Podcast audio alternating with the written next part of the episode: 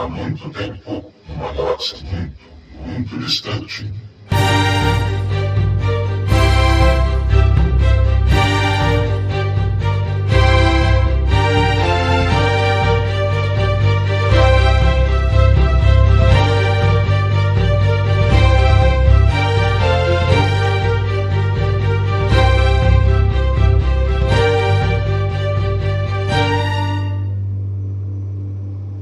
Bom dia, boa tarde, boa noite. Aqui é o Jair Yoda, novamente do Jedi Center, para mais um episódio do Sozinho em Arthur. Hoje, diferente dos últimos episódios, eu vou tentar gravar tudo de uma vez só. Claro que eu vou arrancar as pausas que eu faço no meio da fala, senão vocês vão ficar malucos. Eu queria começar falando, assim, curiosidade mesmo. Eu nunca tinha parado para assistir Flash Gordon. Eu não tô falando do filme do Flash Gordon dos anos 80, que tem a trilha sonora do Queen. Não foi porque o Queen tá em alta agora com o filme novo que eu ainda não assisti sobre o Fred Mercury, mas eu sempre tive os seriados antigos do Flash Gordon baixados, uh, copiados, um backup de segurança, e eu nunca assisti eles. São três seriados que foram feitos em 1936, 1938 e 1940, direto para cinema. Eu já devo ter mencionado isso aqui em algum episódio. O formato que a gente tem de seriados, de temporadas, de tamanho de temporadas, tamanho de episódios, vem dos seriados antigos da época do cinema. Você vai achar esses do Flash Gordon como se fossem filmes de 4 horas no IMDB.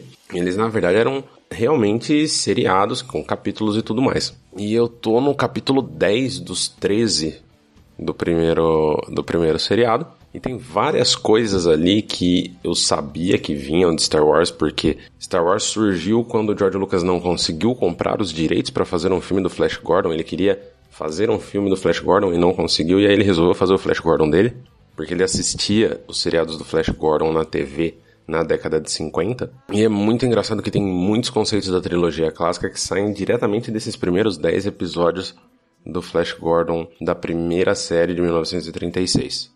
Você tem, por exemplo, um monstro gigante vivendo numa caverna que é praticamente igual um Rancor, não visualmente, mas toda a cena de, do Rancor pegar o Luke na mão. Você tem esse monstro que tem garras de lagosta pegando o Flash do mesmo jeito.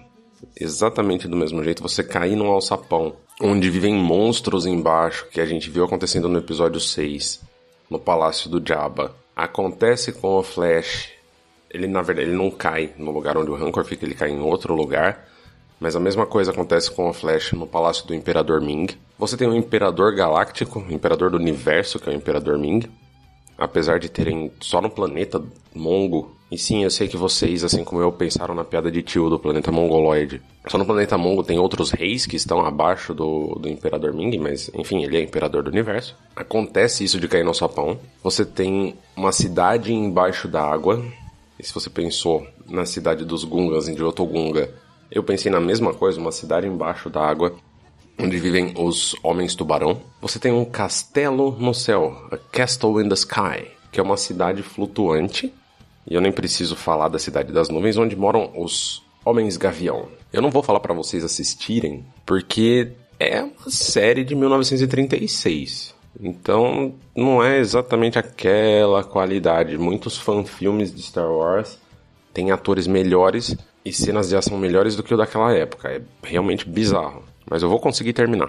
Mudando um pouco de assunto, a internet de vez em quando entra em polvorosa com umas coisas que já tinham saído, mas que a média do fã de Star Wars insiste. O Christian Altman, que é um dos artistas conceituais da Lucasfilm, que trabalhou em vários dos filmes que saíram até agora, ele compartilhou no Instagram dele a primeira imagem que ele fez para Star Wars The Force Awakens em janeiro de 2013, quando o George Lucas ainda estava envolvido na produção. Ele já tinha vendido para Disney, mas ele ainda estava dire diretamente envolvido na produção como consultor, antes de ter diretor, antes de ter um roteiro finalizado, onde o George estava ajudando o, o Michael Arndt, Arndt, meu Deus, que nome difícil de falar, com o roteiro. E a imagem que o Christian colocou na internet, eu vou colocar no site do G10 Center o link para essa imagem depois. É uma arte conceitual que já tinha saído no livro de artes conceituais do episódio 8, que é um livro que fala, que mostra que a ideia do Luke numa ilha, repensando a vida em um momento ruim e não querendo mais ser um Jedi, era uma ideia que estava presente no roteiro inicial do episódio 7. Basicamente, vários dos problemas que aconteceram com o roteiro do episódio 7, que inclusive o Michael Arndt acabou saindo do roteiro. Várias ideias dele foram utilizadas, mas ele acabou saindo do roteiro para o J.J. Abrams e para o Lawrence Kasdan retrabalharem. Várias ideias dela estão presentes no episódio 8. A ideia inicial do episódio 7, e tem muitas artes conceituais do episódio 7 feitas na época do, do George Lucas já, muitas dessas ideias estão no episódio 8.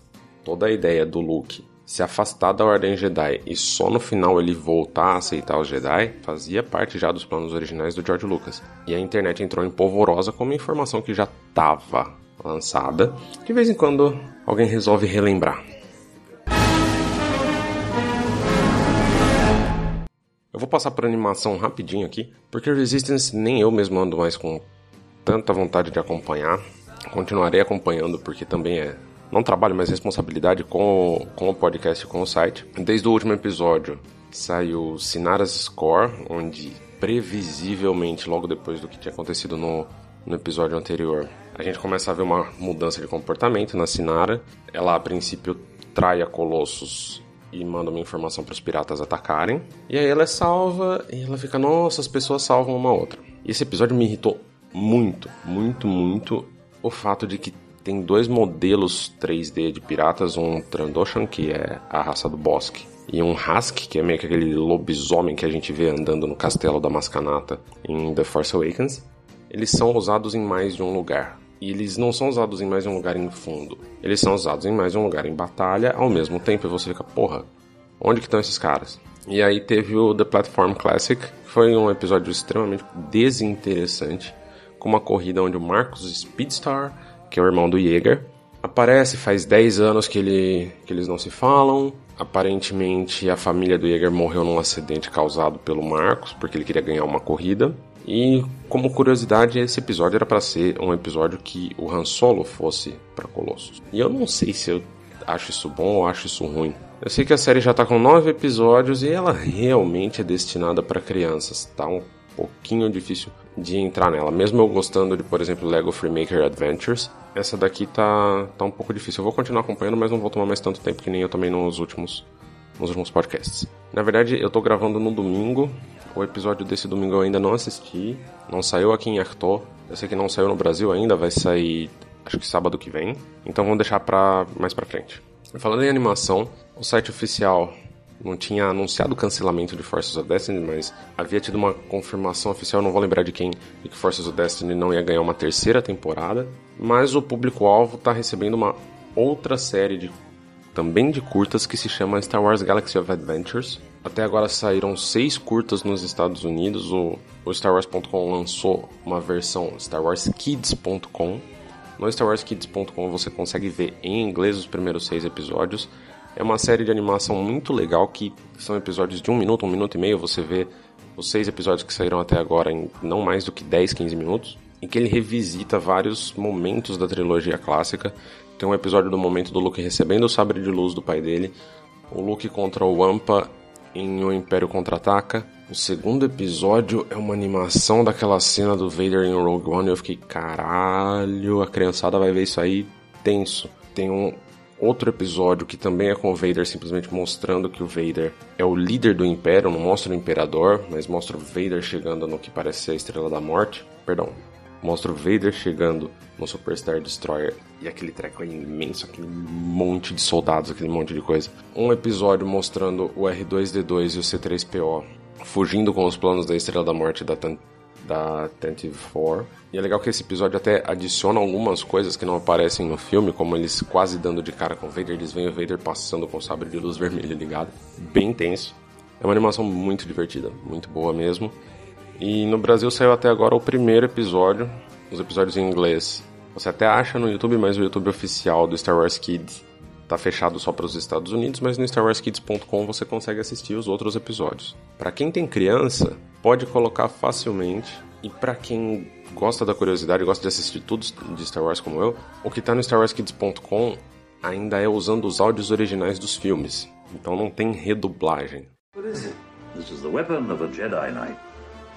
It's your father's lightsaber. E aí, falando de episódio 9, não teve muita coisa. A gente teve alguns dias atrás a Billy Lord, que é a filha da Carrie Fisher, falando pro, falando pro E.T. Online sobre a experiência dela até agora com o episódio 9. Ela menciona que o filme é mágico, ela falou que ela tem que tomar cuidado com, porque ela não pode realmente falar muito sobre Star Wars, né? Não pode revelar muita coisa. Mas ela fala que o filme tá incrível. Ela fala que ela leu o script, que ela leu o roteiro, que ela esteve no set por três semanas em setembro e que vai ser mágico. Não é muita coisa, não quer dizer também muita coisa ator falando de filme que eles estão gravando, né? Porque faz parte do trabalho. Falar bem de um filme que ainda não saiu. Mas vindo da Billy Lord, toda a situação dela perder a mãe, disso tá extremamente ligado com a história da mãe dela, toda a parte sentimental da coisa, ela falar isso talvez tenha um fundinho a mais, assim, de verdade. E, gente, mágico não significa que vai aparecer o Gandalf. A internet é... deveria ter carteira de habilitação para a internet. Continuando falando do episódio 9, o Oscar Isaac, nosso eterno Paul Dameron, falou em uma entrevista para o The Daily Beast da Inglaterra que o ainda não nomeado episódio 9 vai prestar as devidas homenagens a Leia e ao senso de humor da Carrie Fisher. Ele fala que a história lida com isso um pouco, né? E nas palavras dele, é uma coisa estranha estar no set e estar falando de Leia, da Leia e a Carrie não estar por perto. Definitivamente existe uma dor nisso. Ele revela, no entanto, que, que nas palavras dele há um relaxamento e uma energia na forma como estamos filmando isso que parece muito diferente. Algumas pessoas levaram isso como algo não positivo, mas, pô, é extremamente normal você ter um time que está trabalhando em três filmes seguidos desde 2013, acho que começaram as, as gravações do primeiro, 2014 que seja, e os caras estão em 2018 trabalhando junto. É óbvio que todo mundo vai se conhecer, que vai ter uma liberdade maior no set, e não tem mais toda aquela pressão que tinha. The Force Awakens, se falhasse, acabava com Star Wars por uma década, duas décadas. Porque se aquele filme falhasse, como que você ia manter público pro resto da trilogia? Como que você ia manter pro público pros standalones? Como que você ia vender isso pro resto do mundo? Tinha uma pressão absurda ali que agora não tem mais. Ele continua falando: Foi muito divertido estar de volta com o JJ, com todos nós trabalhando de uma maneira muito próxima. Eu sinto que é um elemento quase de senioridade. Ele continua: Como tudo parece mais solto e as pessoas não estão levando tão a sério, mas ainda assim se divertem muito. Sobre essa senioridade, que é isso que eu falei, de o clima não estar tão sério. E ele fala também que as pessoas se divertem muito fazendo o filme. E termina falando que ele acha que essa energia vai se traduzir em um ótimo filme, que a energia da diversão que eles estão tendo no set vai se traduzir em um ótimo filme. E Star Wars não é só um épico, não é só. Não é algo que tem que ter a seriedade de Game of Thrones. Não precisa piadinha com o Hux no episódio 8 mas não precisa de uma seriedade de Game of Thrones. E ele termina prometendo aos fãs que o episódio 9 lida com a personagem da Leia. Ele fala, lida com a personagem incrível que a Carrie criou de uma maneira muito bonita. Recentemente, o Jeremy Conrad, que é o fundador do site MCU Cosmic, MCU vem de Marvel Cinematic Universe, que é obviamente um site focado no universo cinemático da Marvel, da tweetou que não deve ter nada, não deve ser nada do episódio 9 até abril. Aí como que um cara num site do MCU sabe isso? Marvel é da Disney, Star Wars é da Disney, você tem blockbusters vindo aí. A Marvel tem que fazer, tem que terminar o marketing da Capitã Marvel, tem que fazer o marketing da sequência de Infinity War, e aí tem o marketing do episódio 9. E abril é a Star Wars Celebration, que é justamente a, digamos assim, a Comic Con de Star Wars que é feita pelas Luca, pela Lucasfilm. Então, nada mais normal que essa informação seja correta. E as filmagens de Star Wars 9 na Jordânia terminaram. Agora, no final de novembro, o Royal News, que é um site lá da Jordânia mesmo, falou um pouco com o J.J. Abrams e com a Kathleen Kennedy sobre o término das filmagens no país. O que o J.J. Abrams falou que Wadi Rum, e eu não sei se fala assim, que é a região da Jordânia onde foram feitas as gravações, é incrivelmente bonito e o local perfeito para o nosso filme. Eu me sinto extremamente feliz por ter sido capaz de filmar na Jordânia. Entre as calorosas boas-vindas do governo e a dedicação e o trabalho árduo dos profissionais de cinema locais, não poderíamos ter uma experiência melhor. Somos imensamente gratos. A Kathleen Kennedy fez um agradecimento à Royal Film Commission da Jordânia, que é o órgão governamental da Jordânia para cinema, e ao Exército da Jordânia, cujo tremendo apoio foi inestimável e ajudou a tornar esta filmagem possível. O Royal News explicou que a ajuda do exército foi solicitada e dada para ajudar com a logística da filmagem do filme. As filmagens duraram três semanas oficialmente. Os boatos implicam um pouquinho mais até. Lembrando que o episódio 7 filmou essa mesma quantidade de tempo em Abu Dhabi para o planeta Jakku. Aí o Star Wars News Net fez, logo depois disso, uma análise dos atores que a gente sabe que participaram dessa filmagem. Se você não quer spoilers, pule, sei lá, um, dois, três minutos. O John Boyega e o Oscar Isaac postaram fotos, a esposa do Oscar Isaac postou fotos na Jordânia, então eles estavam lá. Tem até fotos do Oscar Isaac junto com o John Boyega.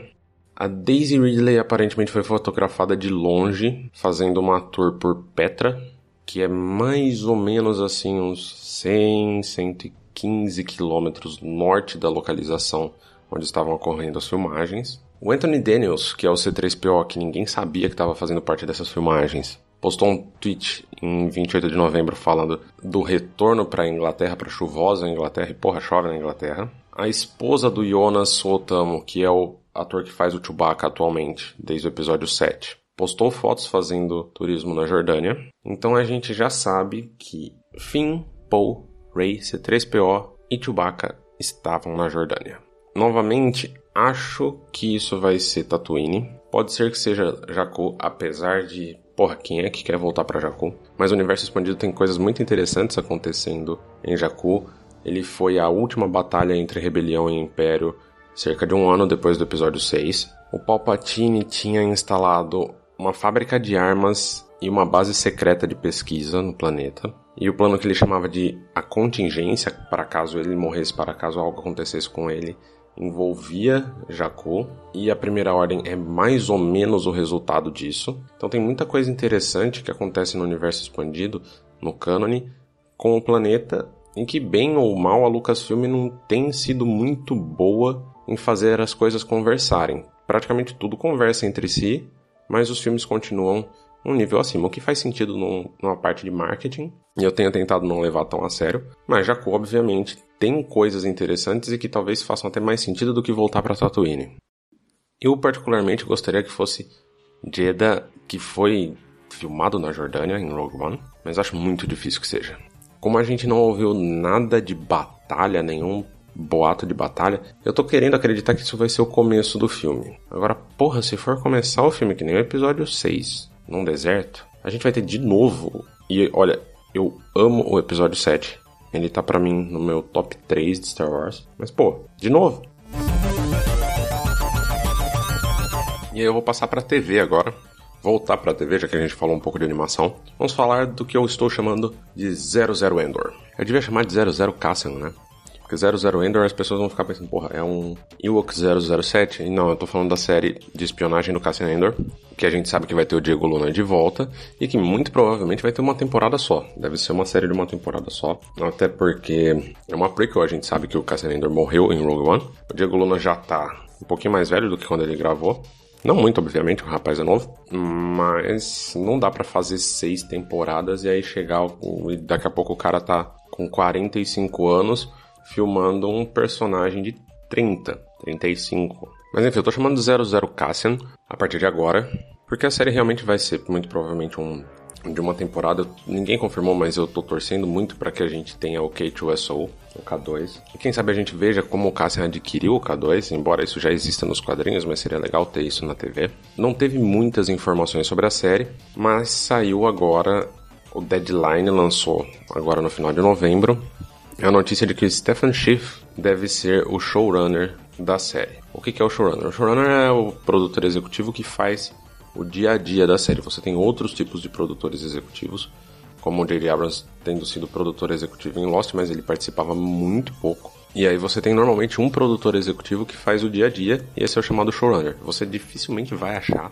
é muito difícil de achar showrunner como crédito oficial. Mas toda série tem o seu showrunner. Porém, o Stephen Schiff ele foi produtor executivo, não o showrunner, mas ele foi produtor executivo da série The Americans, que acabou agora, e que focava na história da Elizabeth, a Carrie Russell, que vai participar do episódio 9, e o Philip Jennings, a Elizabeth e o Philip Jennings, uh, dois agentes soviéticos da KGB na década de 80, vivendo na Virgínia, nos subúrbios de Washington. É uma série que se deu muito bem nos Estados Unidos. É uma série de espionagem, então dá muito certo com o que se espera da série do Cassian. E que eu acho que talvez vai ser melhor do que The Mandalorian. Apesar de eu não ser muito fã de Rogue One, acho que o filme tem alguns problemas ainda, eu acho que vai ser melhor do que The Mandalorian. Porque a gente nunca viu realmente uma espionagem, aquela que a gente nunca viu também, como é ser um bounty hunter, como é ser um caçador de recompensa, se é que esse cara é um caçador de recompensa. Mas é mais fácil de entender o que esperar do Cassian Ender porque a gente já conhece o Cassian Ender. E aí você deve estar perguntando por que diabos eu tô parando agora. Basicamente é porque eu falei muito, eu gravei muito, tava batendo quase na uma hora e meia e eu decidi cortar em dois episódios. Mas o legal é que essa semana terão dois episódios do podcast. Então fiquem preparados para o episódio 8B do podcast. Então siga o Sozinho Arthur ou no Spotify. A gente tá no Spotify, pô, isso é foda. No iTunes, aplicativo de podcasts do seu iPhone, do seu iPad, no Google Podcasts ou qualquer outro agregador de podcasts que você tenha, dá para ouvir a gente no SoundCloud, direto no site do Jedi Center. O Jedi Center tem perfil como Jedi Center no Facebook, no Instagram e no Twitter. E fala pra família, fala pros amigos, passa isso pra frente, dá um, dá um voto no, no nosso iTunes ali. Fala que tem um maluco que fica falando sozinho sobre Star Wars ele tem umas opiniões meio doidas de vez em quando, que ele gosta dos episódios do Jar Jar em The Clone Wars, mas que é divertido de ouvir. Eu acho. Eu acho que é divertido me ouvir. Eu espero que vocês achem. Se vocês estão aqui até agora, se você chegou nesse final, você muito provavelmente acha divertido de me ouvir. Então, até a próxima. E eu vou deixar aqui no final a trilha sonora nova que o John Williams fez para Star Wars, mas para os parques da Disney. Então não dá para achar isso em lugar nenhum. Isso não vai entrar na nossa playlist. Ela, não, vou, não vou nem colocar ela tocando agora. A gente tem uma playlist de músicas no Spotify e no Deezer, as músicas que eu costumo deixar aqui todo episódio. Essa daqui não vai estar tá em lugar nenhum, porque só tem no YouTube. E aqui no final do episódio. Até a próxima.